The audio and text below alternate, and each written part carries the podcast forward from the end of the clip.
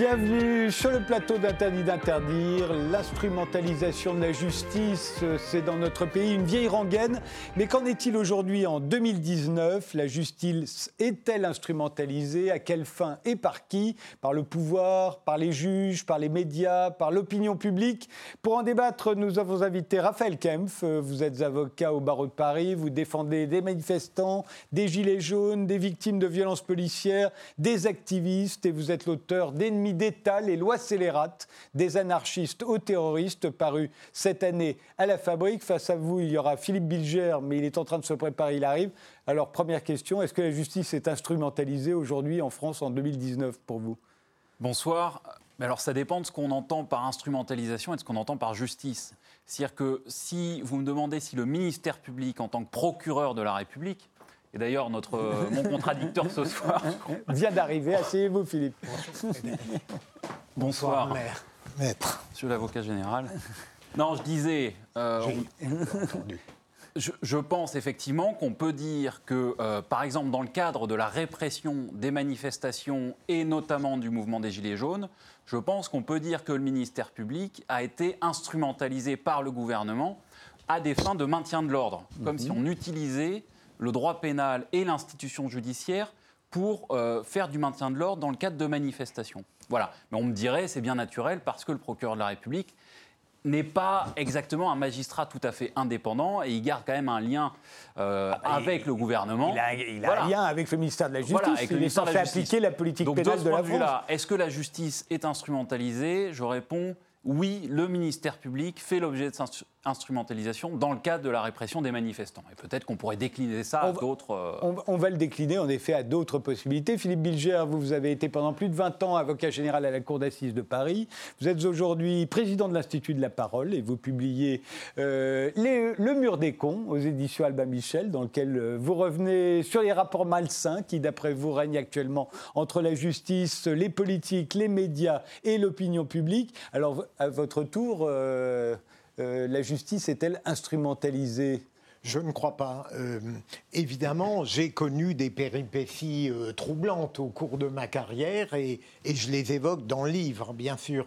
Mais depuis que j'ai quitté la magistrature en 2011, j'essaye, je porte, j'espère, un regard libre sur ce qui se passe.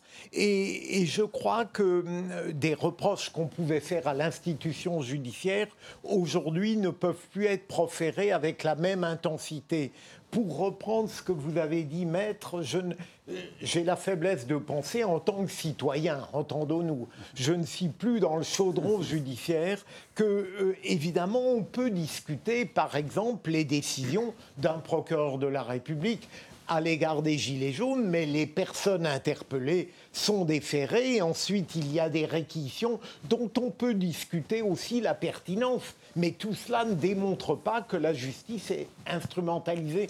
J'ai la faiblesse de penser que, j'allais dire, les erreurs ou les qualités de la magistrature du parquet, même à l'égard des Gilets jaunes, résultent de sa seule initiative. Alors, il n'y a pas qu'à l'égard des Gilets jaunes qu'on accuse la justice d'être instrumentalisée, il y a aussi à l'égard de tous les politiques qui se retrouvent aujourd'hui dans le viseur des juges, et ils sont nombreux, rien que pour le mois de septembre. Regardez ce qui a pu être raconté sur RT. Et dans l'actualité également en France, l'une des figures des Gilets jaunes condamnée aujourd'hui à 500 euros d'amende avec sursis pour port d'armes prohibé. Éric Drouet a été euh, jugé pour sa participation à une manifestation illégale. Il transportait un bâton dans son sac, un morceau de bois considéré comme une matraque par l'accusation. Le parquet avait requis 4 mois de prison avec sursis et 500 euros d'amende. La mise en examen de Richard Ferrand hier soir, le président de l'Assemblée nationale a été entendu par les juges à Lille ce très proche d'Emmanuel Macron est soupçonné de prise illégale d'intérêt dans l'affaire des mutuelles de Bretagne. Il s'est dit néanmoins déterminé à poursuivre sa mission à la tête du Palais Bourbon. Nous voulons préserver, euh, pas simplement pour tel ou tel élu, pour l'ensemble de nos concitoyens, euh, un système d'état de droit. Il faut reconnaître la présomption d'innocence. Elle vaut pour Richard Ferrand, ni plus ni moins que pour n'importe quel autre citoyen. Une information de toute dernière minute. Patrick Balkany est condamné à 4 ans de prison avec incarcération immédiate. Le maire de Levallois-Perret est accusé de fraude fiscale. Son épouse euh, Isabelle, quant à elle, est condamnée à 3 ans de prison ferme sans mandat de dépôt. Patrick euh, Balkany décide de faire appel de cette décision selon son avocat. Le tribunal de grande instance de Lyon vient de relaxer deux militants qui s'étaient emparés de portraits d'Emmanuel Macron en février dernier. Ils souhaitaient ainsi protester contre l'inaction climatique du gouvernement. Ce verdict est surprenant alors que le procureur avait requis une amende de 500 euros avec sursis. Trois mois de prison avec sursis, 8000 euros d'amende, voilà ce que requiert le parquet de Bobigny contre Jean-Luc Mélenchon. Le procès du leader de la France insoumise a repris aujourd'hui. Le député des Bouches-du-Rhône et cinq de ses collaborateurs sont poursuivis pour acte d'intimidation contre l'autorité judiciaire, rébellion et provocation lors de la perquisition annulée du siège des Insoumis en octobre dernier.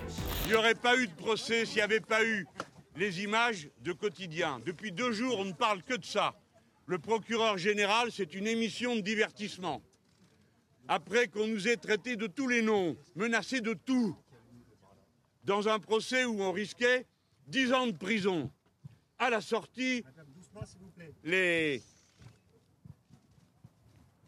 magistrats qui sont le prolongement ici de Madame Belloubet, comprenant qu'ils avaient perdu la partie sur le plan moral et tout autant sur le plan politique, après nous avoir menacés de 10 ans de prison et de 150 000 euros d'amende, pour finir conclu avec, d'une côté, une proposition de large distribution d'argent car beaucoup ne sont venus ici requérir contre nous que pour ça, pour de l'argent.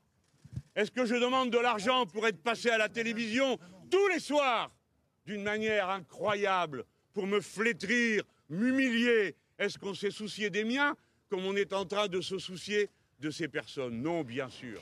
L'actualité en France, c'est aussi le renvoi en correctionnel de Nicolas Sarkozy dans l'affaire Big Malion. La Cour de cassation a rejeté l'ultime recours de l'ancien chef de l'État afin d'échapper à un procès pour financement illégal de campagne électorale, des dépenses excessives qui concerneraient la présidentielle de 2012, un délit passible d'un an de prison et de 3 750 euros d'amende. 13 autres protagonistes seront jugés également euh, dans cette affaire.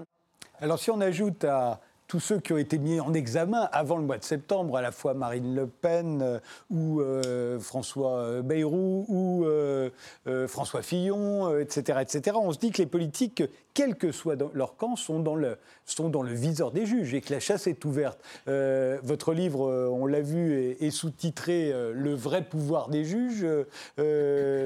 Est-ce que ça n'est pas là l'instrumentalisation de la justice? C'est au profit des juges et au détriment des politiques Je ne crois pas. Alors, merci pour cette question, véritablement, parce que j'entends dire depuis des mois, même des années, et, et j'ai l'impression de répondre dans une une sorte de désert médiatique et culturel, la justice n'est pas politisée. Euh, les politiques, aujourd'hui, si vous m'autorisez ce néologisme, eh, les politiques sont judiciarisés éventuellement condamnés. Je note qu'il est extrêmement difficile de faire comprendre aujourd'hui, et peut-être depuis des années, que la justice n'est pas politisée parce qu'on a au fond besoin de croire que cette institution est aux ordres. Je ne dis pas que telle ou telle pratique judiciaire ne pose pas un problème. Entendons-nous, le procureur de Nice, qui a été heureusement muté, qui avait anticipé les vœux du président de la République, montrait qu'il y a des pratiques singulières détestable. Je pourrais citer des avocats qui laissent croire également qu'un tribunal qui a condamné heureusement les époux Balkany voulait se les payer, ce qui est absurde. Mais c'est cela le problème. Durant des années, depuis longtemps, les politiques étaient à l'abri de toute atteinte judiciaire, persuadé d'une forme d'immunité, d'impunité, et tout à coup, les progrès de la démocratie, les avancées de la République, peut-être même le talent de certains magistrats. Vous dites dans votre livre la cohabitation aussi, ça a beaucoup ah, joué. 86-88, ça m'est apparu comme une période capitale dans la mesure où, à tort ou à raison, je l'ai vécu comme un témoin privilégié et impuissant à l'époque, parce que euh, je crois que les politiques ont compris l'importance alors considérable qu'auraient les affaires de justice, en tout, les plus importantes. Et chacun balançait les affaires de l'autre. Euh, vous n'avez pas cette impression, à Felkempf, qu'aujourd'hui, quand on est un politique, on est euh, particulièrement dans le viseur des juges? Alors, euh, Jean-Luc Mélenchon a dit on me fait un procès politique.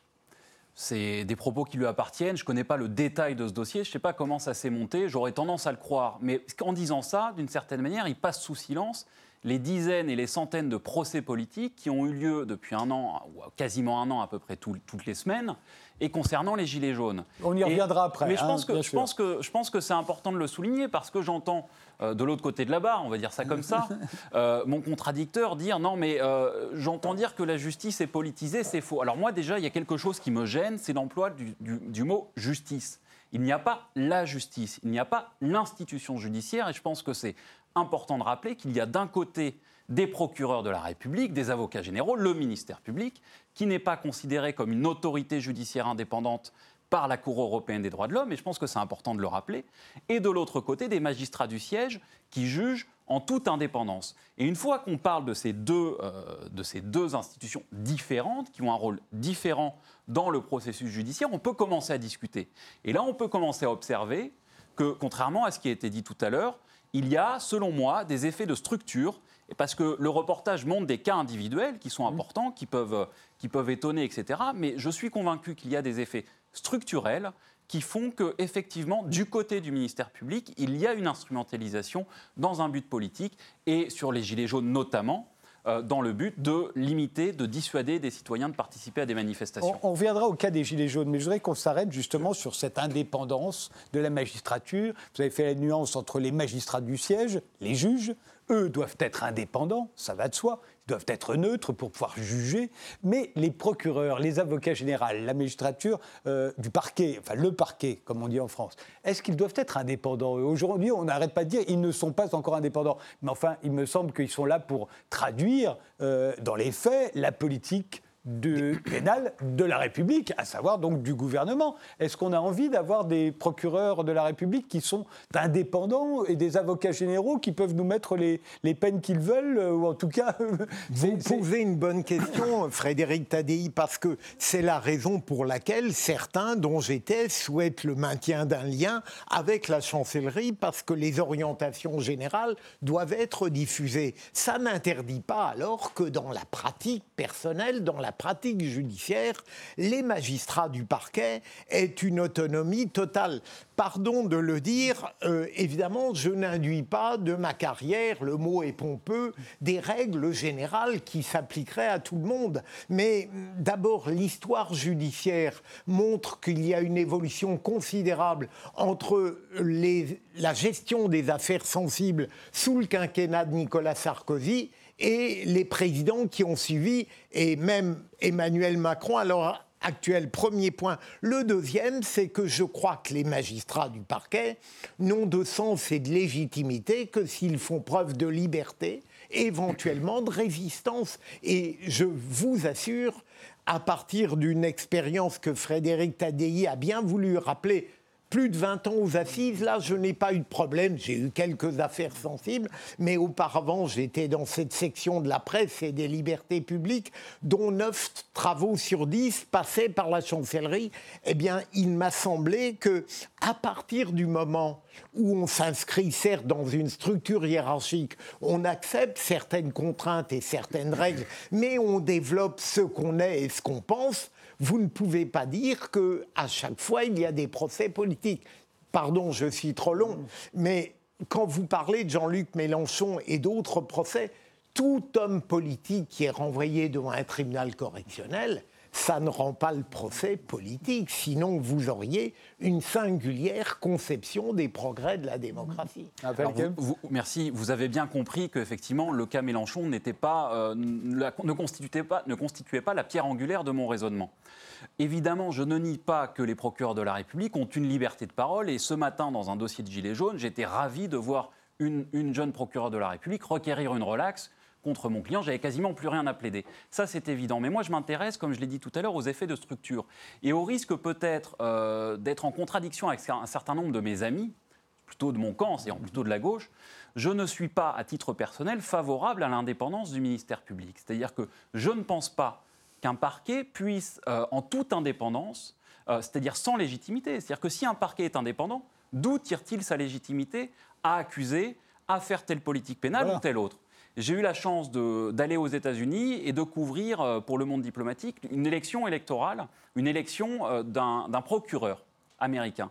Alors le procureur américain, il est très critiquable, mais il tire sa légitimité d'un vote populaire. En France, je suis pour que le procureur de l'institution du ministère public tire une forme de sa légitimité de son lien avec le gouvernement parce que c'est des choix de politique pénale et ces choix-là doivent pouvoir être discutés démocratiquement. Et c'est la raison pour laquelle je pense que, effectivement, lorsque le ministère public prend euh, des réquisitions spécifiques ou applique sur le terrain, met en musique sur le terrain des, euh, des injonctions, des circulaires de la garde des Sceaux, je pourrais donner des exemples extrêmement précis tout à l'heure, il y a euh, effectivement un rôle politique du parquet. Donc c'est en ce sens-là que je dis, alors je ne dis pas euh, dès qu'un politique est, mis en, mis en cause, c'est un procès politique. Je dis lorsque l'on attaque et l'on met en œuvre une politique pénale spécifique concernant des manifestants qui exercent leur liberté d'opinion et qui est une liberté politique en manifestant dans la rue, je dis que cette répression, mise en musique par le ministère public, est une répression de nature politique. J'ai sans doute une conception beaucoup plus prosaïque de la justice que vous, maître. Euh, pour moi, dès l'instant où il y a euh, une présomption d'infraction, qu'on soit un homme ou une femme politique, ou qu'on soit un citoyen, on reparlera des Gilets jaunes, le problème n'est plus dans mon esprit sur le registre politique. Il est tout simplement de traduire par une heureuse banalité, une bienfaisante normalité, les citoyens qui sont soupçonnés d'avoir commis des infractions. Alors je sais bien ce qu'a développé Jean-Luc Mélenchon, même si vous ne parlez pas que de cela, en disant là, il y a un procès politique, on veut casser la France insoumise. Je ne le crois pas. Qu'il y ait des retombées indirectes, parce qu'évidemment, la réputation des politiques est affaiblie par ces procès. J'espère que, par exemple, les Balkany vont pâtir de cette condamnation à 4 ans et à 3 ans d'emprisonnement. Mais je ne crois pas, pour être encore une fois très ordinaire dans mon raisonnement, que les procès politiques que vous évoquez puissent être considérés comme en quelque sorte la, de la part des procureurs comme étant les voix d'un maître qui serait à la chancellerie. Je ne crois pas une seconde à cela. Mais pour euh, rester sur les Balkany, euh, et c'était le sens que donnait leur avocat, vous faisiez allusion au fait qu'on a voulu se les payer, a-t-il dit. Mais on voit, c'est bien que pour fraude fiscale, personne ne va en prison. Si on y met euh, M. Balkany, c'est parce qu'il est M. Balkany, parce qu'il est un politique, parce qu'il est le maire de Levallois. Ne croyez-vous pas? J'ai connu des affaires je n'ai jamais été un spécialiste de la fraude fiscale. J'ai connu des affaires de fraude fiscale où il y a eu des peines d'emprisonnement qui ont été réquises et ordonnées. J'admets bien volontiers que probablement l'arrestation à l'audience est unique. Pour ma part, je l'approuve. Enfin, je l'approuve. En tout cas, je serais prêt à justifier la validité de cette décision. Mais je ne crois pas, bien sûr, euh, ça faisait longtemps qu'on parlait euh, d'une ère du soupçon à l'égard du couple Balkany.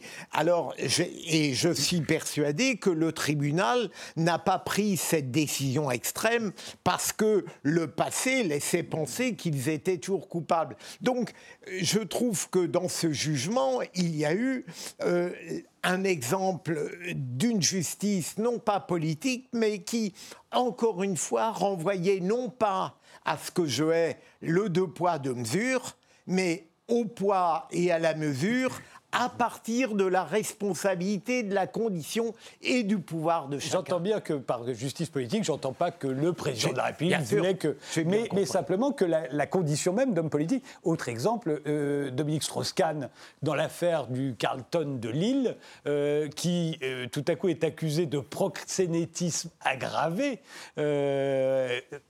tombe, euh, on sait bien qu'il va être relaxé, ça n'existe pas. Pour un type qui n'était que le client, et encore disait-il lui-même, il ne savait pas que c'était des prostituées, mais même s'il avait su, il était le client, d'être accusé de proxénétisme aggravé, ça veut dire que tous les types qui fêtent leur euh, enterrement de vie de garçon vont, vont être accusés de proxénétisme aggravé. On sait bien qu'on a inventé le truc pour, pour je, euh, de SK. Je n'en suis pas sûr. Enfin, je ne veux pas en permanence soutenir des points de vue un peu paradoxaux. J'aurais été ministère public dans l'affaire du Carl j'aurais été moins, je l'espère, moins complaisant. Mais vous savez, non pas, ça n'est pas le politique, maître, qui, à mon avis, préside à certaines décisions, c'est parfois quelque chose de plus grave c'est au fond une sorte de soumission à l'opinion publique. Mais et là aussi, oui, de la même manière. Oui, mais Frédéric, pour DSK, c'est comme si tout à coup, les magistrats, et ils ont eu raison probablement de relaxer DSK, avaient été déjà presque tétanisés par l'affaire américaine, et il arrive là, en quelque sorte, libéré de l'affaire presque la plus grave, pour aboutir à quelque chose qui, qui, qui apparaît presque dérisoire. On, aurait pu penser aussi que le juge d'instruction... Euh, ébahi par euh, le fait qu'il avait été relâché aux États-Unis, a voulu absolument le mettre en prison en France. Oui, alors j'admets, je ne connais pas le détail de cette procédure, mais il est évident que les juges d'instruction étaient partis, alors que les juges d'instruction ne sont pas là pour dire la vérité, mais pour la rechercher et la proposer quand ils renvoient. Là, je crois qu'ils ont une fausse piste, peut-être précisément à cause d'un préjugé humain qui les a euh, en quelque sorte conduits à, maltraiter des SK. Raphaël, Kev? Mais encore une fois, moi, j'ai pas envie de commenter des affaires individuelles. Ce que j'entends avec ce terme de, vous avez dit, euh, je suis plus prosaïque. Et moi, c'est un terme qui me choque un peu parce que euh, je ne pense pas qu'on puisse penser et avoir une réflexion honnête sur la question qui nous occupe ce soir, qui est une question importante, à savoir la justice ou le ministère public est-il instrumentalisé, en se euh, limitant à des, euh, à des questions individuelles du raisonnement de tel ou tel magistrat qui va, à titre personnel, essayer de faire au mieux et en toute indépendance et en toute liberté d'esprit son métier. Ça, je n'en doute pas. Et on est bien là pour penser, euh, essayer de penser le monde, prendre du recul, aller un peu plus haut, voir des effets de, structure. C'est peut-être un peu bassement marxiste, mais à un moment donné, ça permet de voir comment se prennent les décisions. Et là, très concrètement, vous me dites, euh, mais je ne pense pas qu'un magistrat du parquet ait pris euh, et c'est voulu une courroie de transmission euh, du, pouvoir. Alors déjà, j'observe que Rémi Hates, l'actuel procureur de la République de Paris, c'est un poste extrêmement important ces conditions de nomination ont été sujettes à, des critiques. Il faut le rappeler, il a été nommé euh, par Emmanuel Macron, on va dire, alors que normalement il doit être nommé par le ministre de la Justice, Nicole Belloubet. Ça change quoi, franchement Il y a eu des, modalités particulières. Ce que je veux dire par là, c'est qu'on avait, on avait euh, évincé d'autres candidats et il était là parce qu'on avait bien senti que c'était euh, l'homme de la situation qui, pour le coup, pourrait être une courroie de transmission. Et pourquoi? Parce qu'il risque d'y avoir pas mal de gens qui vont être déférés devant lui de Benalla à euh, François Bayrou, à, et, notamment, excusez-moi, je reviens euh, aux petites gens euh, et aux gilets jaunes que j'ai l'honneur de défendre depuis maintenant un an. et ce Rémi Hates a, a, rédigé en janvier dernier, ça, ça, a été publié dans la presse, un email qu'il a envoyé à ses subordonnés du parquet de Paris, parce qu'il faut bien voir que, alors c'est une hiérarchie le, ministère public, hein, au moins au sein, au sein d'un parquet à Paris. Donc il envoie un email dans lequel il demande aux magistrats euh, du parquet de Paris de garder, de continuer à garder à vue les gilets jaunes, quand bien même il n'y aurait rien à leur reprocher, dans le but de les empêcher de rejoindre les manifestations. Donc on voit bien que dans ce cas-là, excusez-moi Philippe Bilger, mais, on n'a pas une décision d'un magistrat du parquet qui, est dans la recherche de la vérité par rapport à une infraction euh, commise dont il faut vérifier si elle a été ou non commise.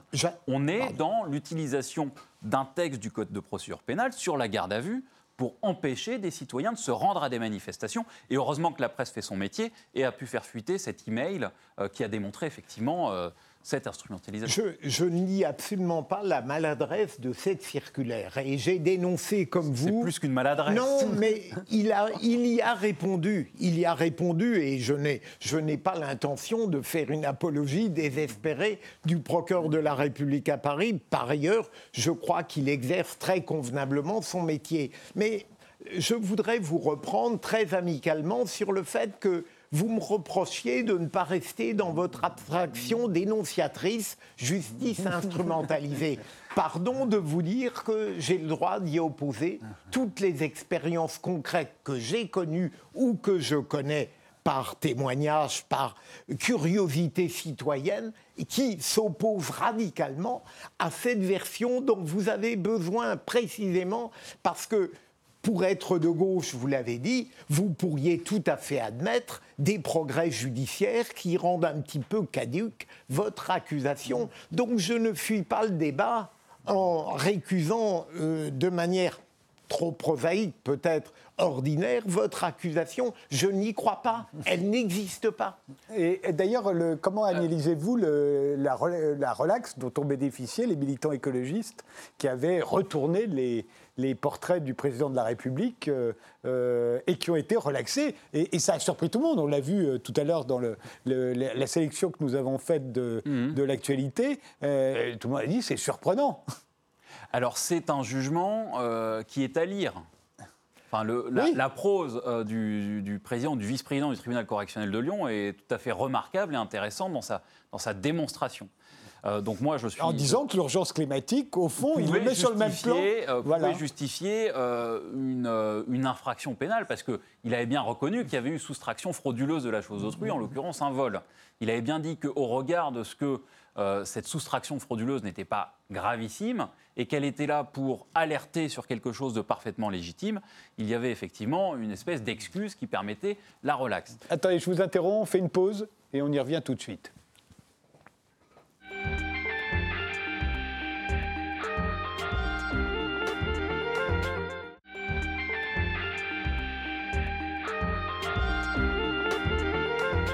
Reprend notre débat sur l'instrumentalisation de la justice avec Raphaël Kempf, qui est avocat et qui est l'auteur d'Ennemis d'État, les lois scélérates des anarchistes aux terroristes, et Philippe Bilger, magistrat honoraire, qui publie Le mur des cons. Euh, alors on a on a parlé de, on a commencé à évoquer euh, les gilets jaunes. Il faut rappeler que, ah, mais vous vouliez répondre d'ailleurs, euh, je vous, Raphaël Kempf. Euh, oui, parce qu'il y, a quand même des accusations qui ont été portées contre moi, comme si les thèses que je soutenais sur l'instrumentalisation politique du ministère public étaient des thèses dont j'avais, je vous cite, besoin. Et je, je pense que c'est non. Moi, je vois des faits, je m'intéresse à des actes précis et j'en déduis. Voilà, en toute honnêteté, après un raisonnement et non pas parce que je suis euh, perdu dans mon idéologie, j'en déduis qu'effectivement, il y a instrumentalisation. Le 22 novembre 2018, au tout début du mouvement des Gilets jaunes, Nicole Belloubet, garde des Sceaux, signe une circulaire qu'elle adresse à tous les procureurs de France. Que dit-elle dans cette circulaire? Elle demande aux procureurs d'utiliser un article du Code de procédure pénale qui vient d'une loi antiterroriste pour contrôler et fouiller les manifestants qui se rendent aux manifestations. Que font les procureurs de la République dans toute la France juste après réception de cette circulaire? Eh bien, ils font ce que, ce que, leur dit la ministre. Bien sûr. Point barre. Euh, cette ministre qui, euh, une semaine après, le 2 décembre 2018, lendemain d'un samedi de manifestation de Gilets jaunes, se rend personnellement dans les locaux du ministère public au nouveau tribunal de Paris et annonce elle-même, en lieu et place du procureur de la République de Paris, qu'il y aura un certain nombre de personnes qui passeront le lendemain le lundi donc en comparution immédiate, pour euh, répondre euh, à la, soi-disant violence des Gilets jaunes, eh bien je constate qu'il y a des faits concrets, matériels qu'on peut dater, qui montrent qu'effectivement le pouvoir politique exige quelque chose de l'institution judiciaire en tant que ministère public. Donc là, je m'intéresse à des faits. Oui, mais je, vous avez le grand bonheur d'être jeune, et les exemples que vous prenez m'apparaissent parfaitement dérisoires si vous cherchez à démontrer la politisation de la justice. Euh, en effet, euh, il n'y a, quand vous parlez des soi-disant gilets jaunes, enfin des gilets jaunes qui auraient commis des violences, ça n'est pas euh, de la superficialité, ça n'est pas euh, quelque chose d'inventé, ce sont des agressions. Durant des samedis, ils les ont commises. Mais je voudrais revenir à quelque chose, je n'ai jamais dit que, bien sûr, vous mentiez, j'ai dit que vous aviez besoin de cette philosophie que je trouve très discutable parce qu'elle n'est plus du tout adaptée à ce qu'est la réalité judiciaire. Par rapport à ce que vous avez connu par le passé, vous avez Par exemple, et même si je reprends un petit peu les deux exemples que vous avez cités, ils sont parfaitement dérisoires. Je n'ai jamais contesté que le garde des Sceaux puisse donner des instructions de sévérité s'il en a envie, ou qu'elles viennent euh, dans les locaux de la police. Pardonnez-moi, j'ai oublié le deuxième exemple. Tout ça ne m'apparaît pas euh, important. En revanche, si je peux revenir sur le paradoxe de votre légère approbation du jugement qui a relaxé les deux prévenus écologistes, c'est très intéressant de voir votre point de vue là-dessus. Parce que lorsque nous avons non plus une justice politisée, mais une véritable politique. Voilà un magistrat dont les attendus peuvent apparaître intelligents, qui dit l'infraction est constituée, mais en réalité, comme il y a le dérèglement climatique et que le président, on ne peut pas dialoguer avec lui, eh bien, je les relaxe. Ça, c'est la politique. Et si on va au bout de votre raisonnement, on aboutirait presque peut-être à une justice de ce type. Moi, je suis le contraire, si vous voulez, dans, dans la conception que je cherche à développer dans ce livre. Qu'est-ce que j'aurais fait si j'avais été procureur? J'aurais peut-être classé, pour ne rien vous cacher, sans suite le vol de ce portrait. Ou alors j'aurais, de manière très classique et très orthodoxe, si j'avais été ministère public, j'aurais dit il n'y a pas d'intention frauduleuse, parce qu'on ne peut pas soutenir que ces deux prévenus écologistes avaient le désir forcené de garder pour eux cette image du président de la République. Donc j'aurais choisi des moyens ordinaires de rendre la justice en aboutissant à une décision que peut-être vous auriez approuvée, alors que lui, il a dévoyé radicalement la justice en la remplaçant par le discours sur le dérèglement climatique. Raphaël bah Oui, mais je regrette euh, qu'on en vienne à des arguments sur l'âge, parce que moi j'ai l'impression de, de, ne pas être assez vieux pour ne m'étonner de rien. C'est-à-dire que, en fait, ces exemples, ils vous apparaissent dérisoires. Mais allez dire ça euh, aux personnes qui ont été privées de liberté. Allez dire ça aux personnes qui, pour certaines personnes que je défends, ont été emprisonnées à tort, parfois pendant euh, quelques semaines, et qui finalement seront, ont été relaxées.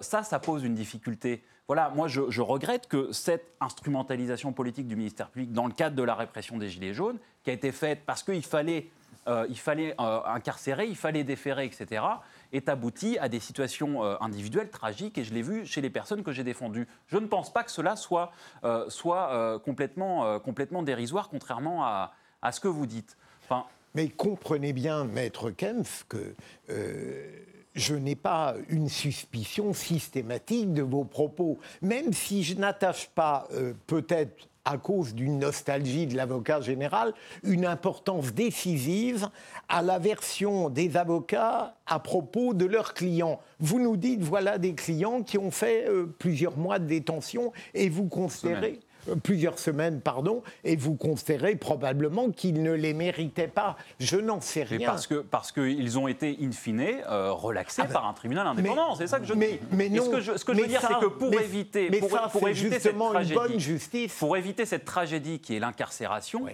je pense que si on n'avait pas été dans ce rouleau compresseur euh, de la répression judiciaire et de l'instrumentalisation du parquet dans le cadre de la répression des Gilets jaunes, on aurait évité à ce que euh, des personnes soient incarcérées, me semble-t-il, à tort. Et j'ajouterais, parce que vous l'avez dit, vous avez parlé, attention, c'est quand même des gens qui ont commis des violences. Ouais. Mais non, la majorité des personnes qui ont été déférées, euh, arrêtées, placées en garde à vue, déférées, éventuellement incarcérées, sont des personnes qui n'avaient pas commis de violence. Ce sont des personnes à qui il était reproché la pure intention de commettre des violences sur la base d'un texte de loi de 2010 que je qualifie dans mon livre comme étant une loi scélérate. Mais on voit bien que ce qui est puni, ce qui est recherché, ce n'est pas la violence en tant que telle, c'est l'intention de commettre une violence. On est dans la logique du film ou de la nouvelle de Philippe Cadic, Minority Report. On va essayer de savoir ce qu'il y a dans la tête des gens, non pas pour ce qu'ils ont fait, mais pour ce que l'accusation pense qu'ils pourraient à l'avenir faire. Et, mais... et il y a, juste pour préciser, vous dites aussi dans votre livre qu'il y a un monde de l'idée à l'acte. Et vous dites que de même qu'en 1893, puisque c'est de là que datent les lois scélérates, on n'empêchait pas un attentat à la bombe anarchiste en envoyant euh, au bagne un, type qui, dans un, café, avait crié Vivre à Vachol, ce qu'on faisait. Les lois scélérates permettaient de l'envoyer au bagne. De même, on n'empêche pas aujourd'hui un attentat terroriste en, mettant en prison euh, un type qui a dit Vive Daesh. Oui, effectivement, je pense que euh, on, a vu au lendemain des, attentats ignobles contre Charlie Hebdo et euh, l'hypercachère. Euh, la garde des Sceaux, Christiane Taubira, avait pris une circulaire pour demander euh, au procureur de la République de toute la France d'appliquer avec sévérité, au moyen notamment de la comparution immédiate, le texte sur l'apologie du terrorisme.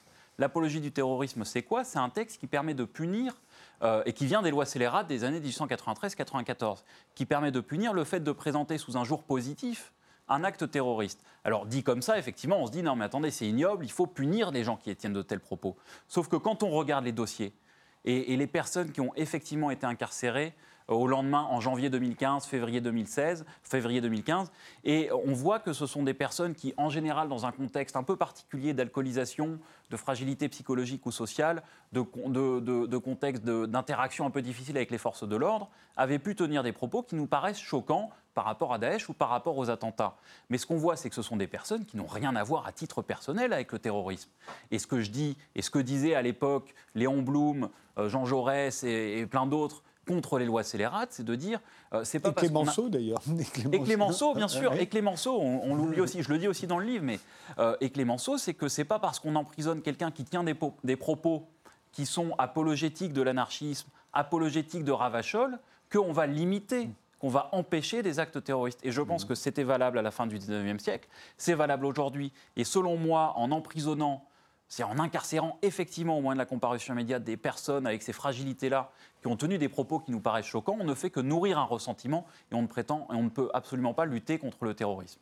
Je ne suis, pas totalement d'accord avec vous. Bien sûr, j'admets bien volontiers qu'il y a loin de l'idée à l'exécution. C'est évident, c'est la base euh, d'une certaine euh, législation pénale digne de ce nom. Mais en revanche, et peut-être pas véritablement pour les Gilets jaunes, moi, au fond, euh, ça ne me gêne pas que des êtres qui se trouvaient dans des situations particulières qui avaient manifesté clairement l'intention de s'en prendre aux forces d'autorité ou d'ordre et qui avaient commis même cela, aient été condamnés.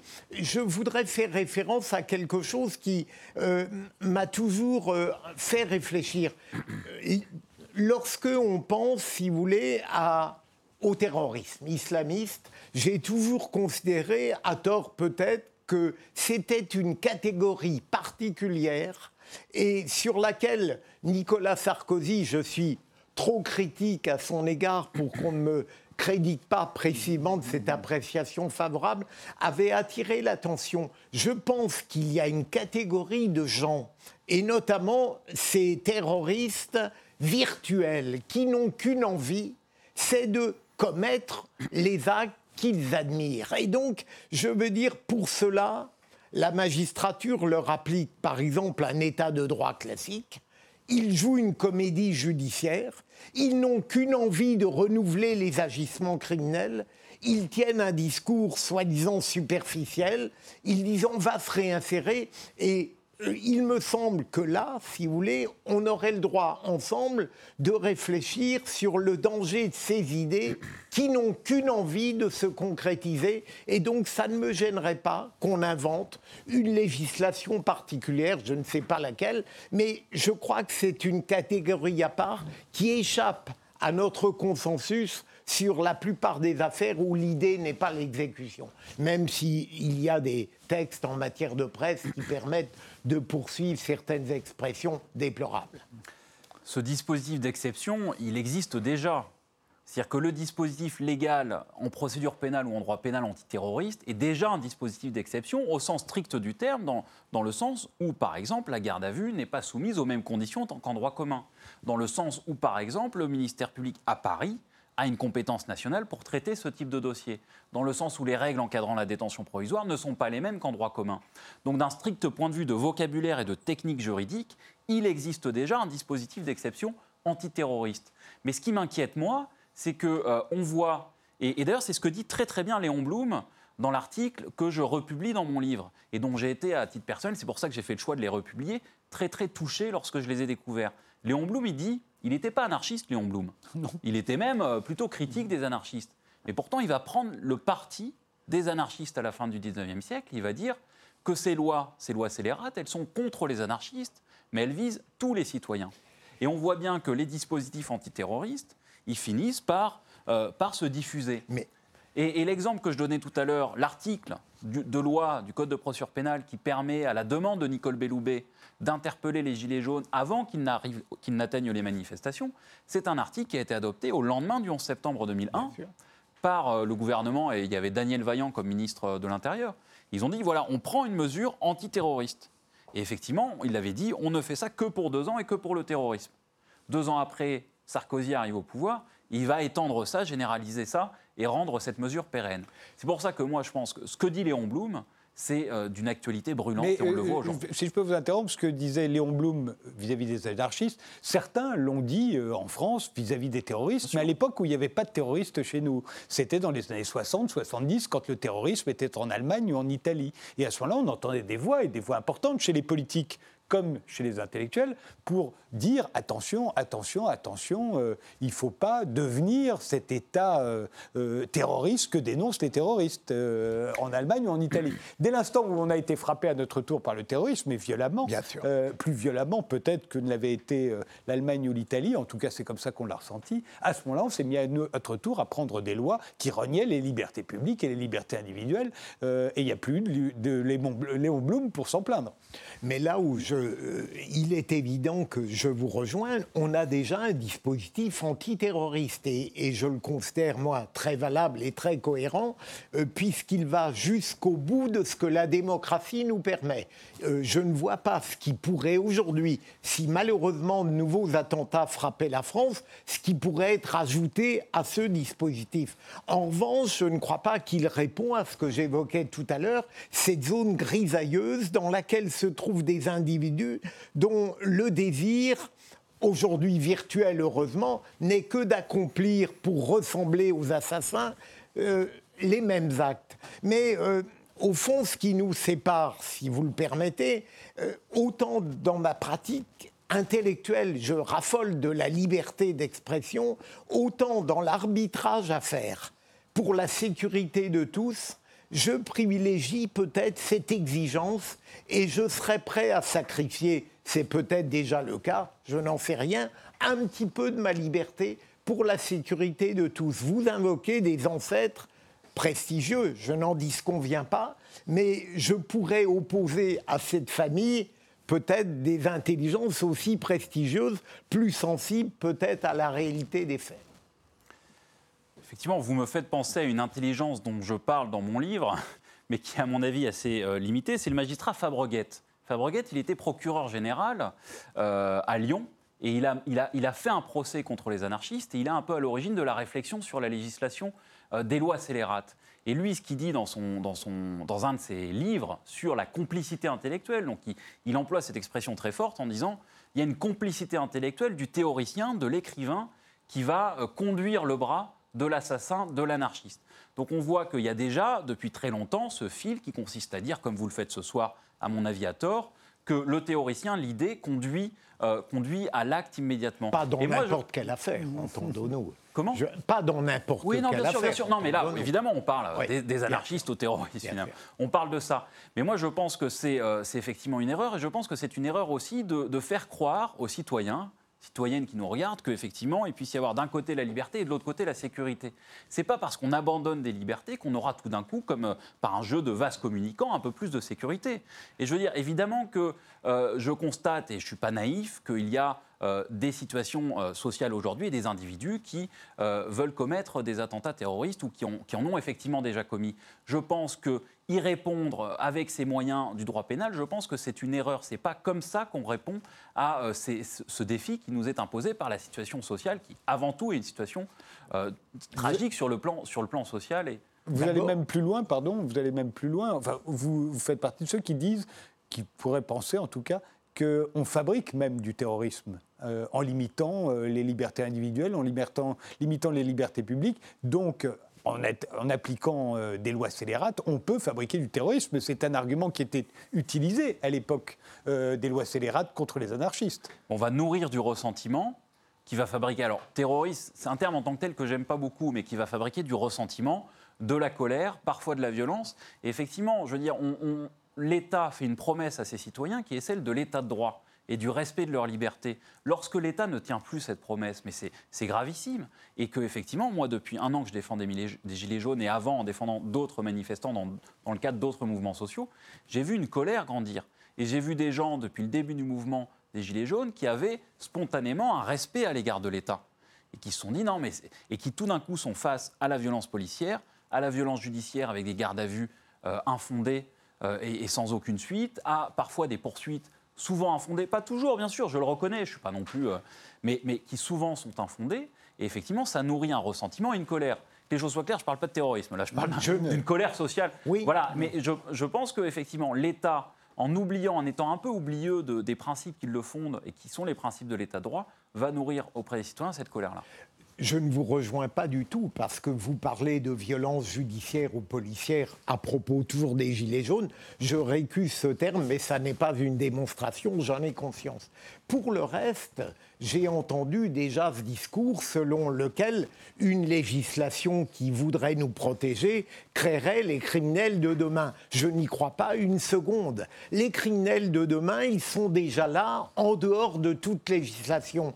Et dernier élément, vous avez dit, au fond, euh, bien sûr, je n'ai jamais pensé qu'il fallait abandonner toutes nos libertés. Mais vous aurez noté qu'on ne peut jamais réaliser un équilibre, un arbitrage parfait entre le souci de nos libertés et l'exigence de sécurité. Je veux dire que si j'ai un choix à faire, et la plupart du temps on a un choix à faire, eh bien, je pré- préférerais perdre un peu de ma liberté pour la sécurité de tous. Et je terminerai, enfin, pour l'instant, euh, sur j'ai toujours discuté la définition que donnaient les avocats, même brillants de gauche ou même de droite, parce qu'il y a un corporatisme du barreau là-dessus, la définition de l'état de droit. On a l'impression à vous entendre que l'état de droit n'est une machine destinée qu'à sauvegarder les transgresseurs, les malfaiteurs, les gens euh, traduits par erreur devant un tribunal.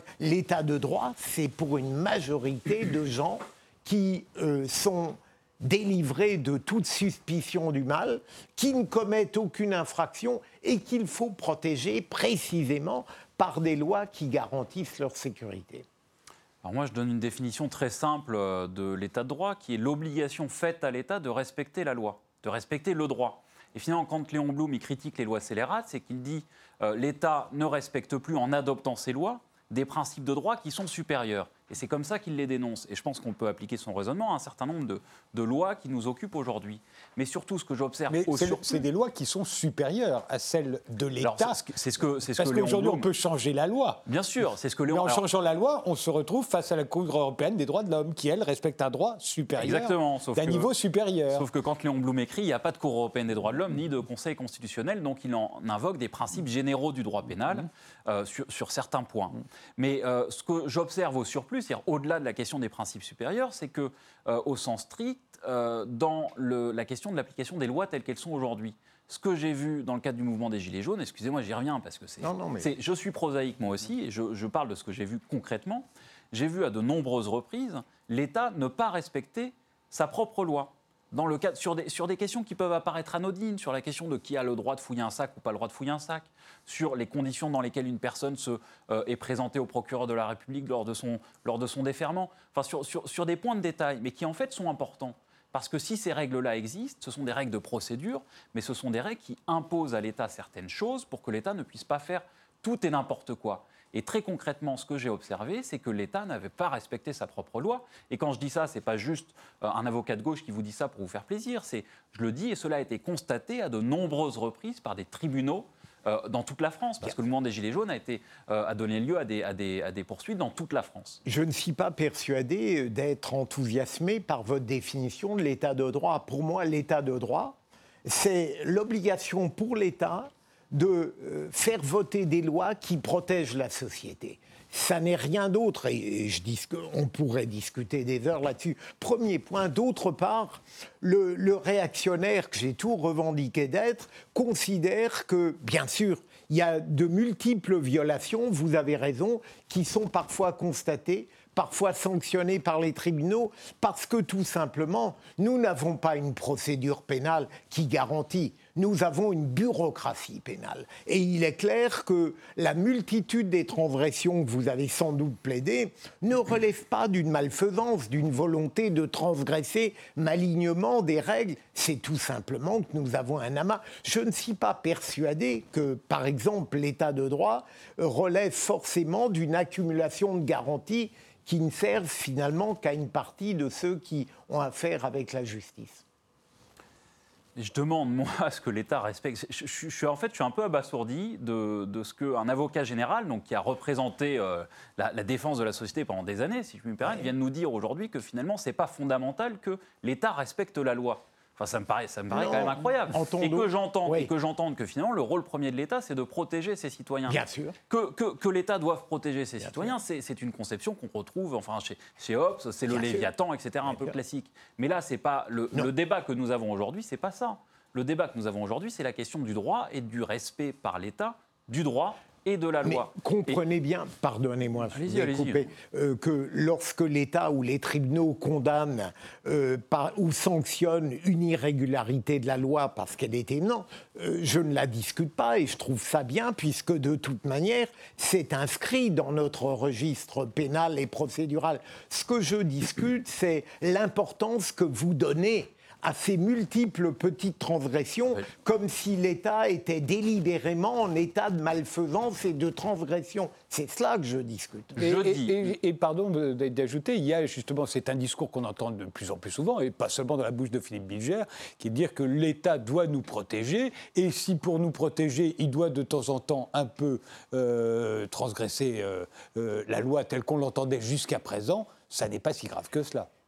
On a entendu un ancien ministre euh, euh, dire que ce ne serait pas plus mal que la police tire dans le tas, par exemple. Ah oui, alors là, je n'irai pas jusque-là, bien sûr. Je suis, je suis, rassuré. Non, mais vous voyez... On l'a entendu. Mais ça... Frédéric, vous, vous euh, mettez le doigt sur quelque chose de fondamental. À tort ou à raison, je considère que tout ce qu'une démocratie décide, eh bien, en quelque sorte, est frappé d'une validité systématique. Si la majorité est d'accord. Voilà, alors que, si j'ai bien compris votre point de vue, vous, vous êtes, seriez prêt à dire que peut-être euh, une démocratie disparaît si précisément des lois euh, que vous estimez euh, euh, je dirais, offensante euh, était votée. Imaginez qu'une démocratie décide de déporter les juifs ou les musulmans. Euh, mais alors là, vous avez raison, Frédéric, vous prenez un exemple. Là, évidemment, je, sais que... Je, je, sais évidemment qu'il y aurait une résistance absolue, mais je voulais montrer à quel point, pour moi, la démocratie instille quelque chose de naturellement positif dès lors que sa vocation est de protéger. Alors, évidemment, je ne, conteste, pas le principe démocratique auquel je suis complètement attaché, mais euh, j'ai l'impression qu'on en oublie un peu des principes de base, c'est-à-dire que euh, la loi, au-dessus, voilà, des principes euh, fondamentaux qui sont au fondement ou au-dessus. Enfin bon, après c'est la hiérarchie des normes, mais quand une loi adoptée démocratiquement par la représentation et la majorité de la représentation nationale, cette loi est contraire à des principes supérieurs tels que la Constitution ou la Convention européenne des droits de l'homme, eh bien, la Cour européenne des droits de l'homme va en écarter l'application et le Conseil constitutionnel vont décider, va décider d'abroger ce texte-là. Je pense que c'est important, c'est quand même fondamental de le rappeler. Et, ce sera d'ailleurs la dernière chose qu'on rappellera, puisque cette émission se termine. Je vous remercie tous les deux d'avoir participé à ce débat. Merci de nous avoir suivis et rendez-vous au prochain numéro.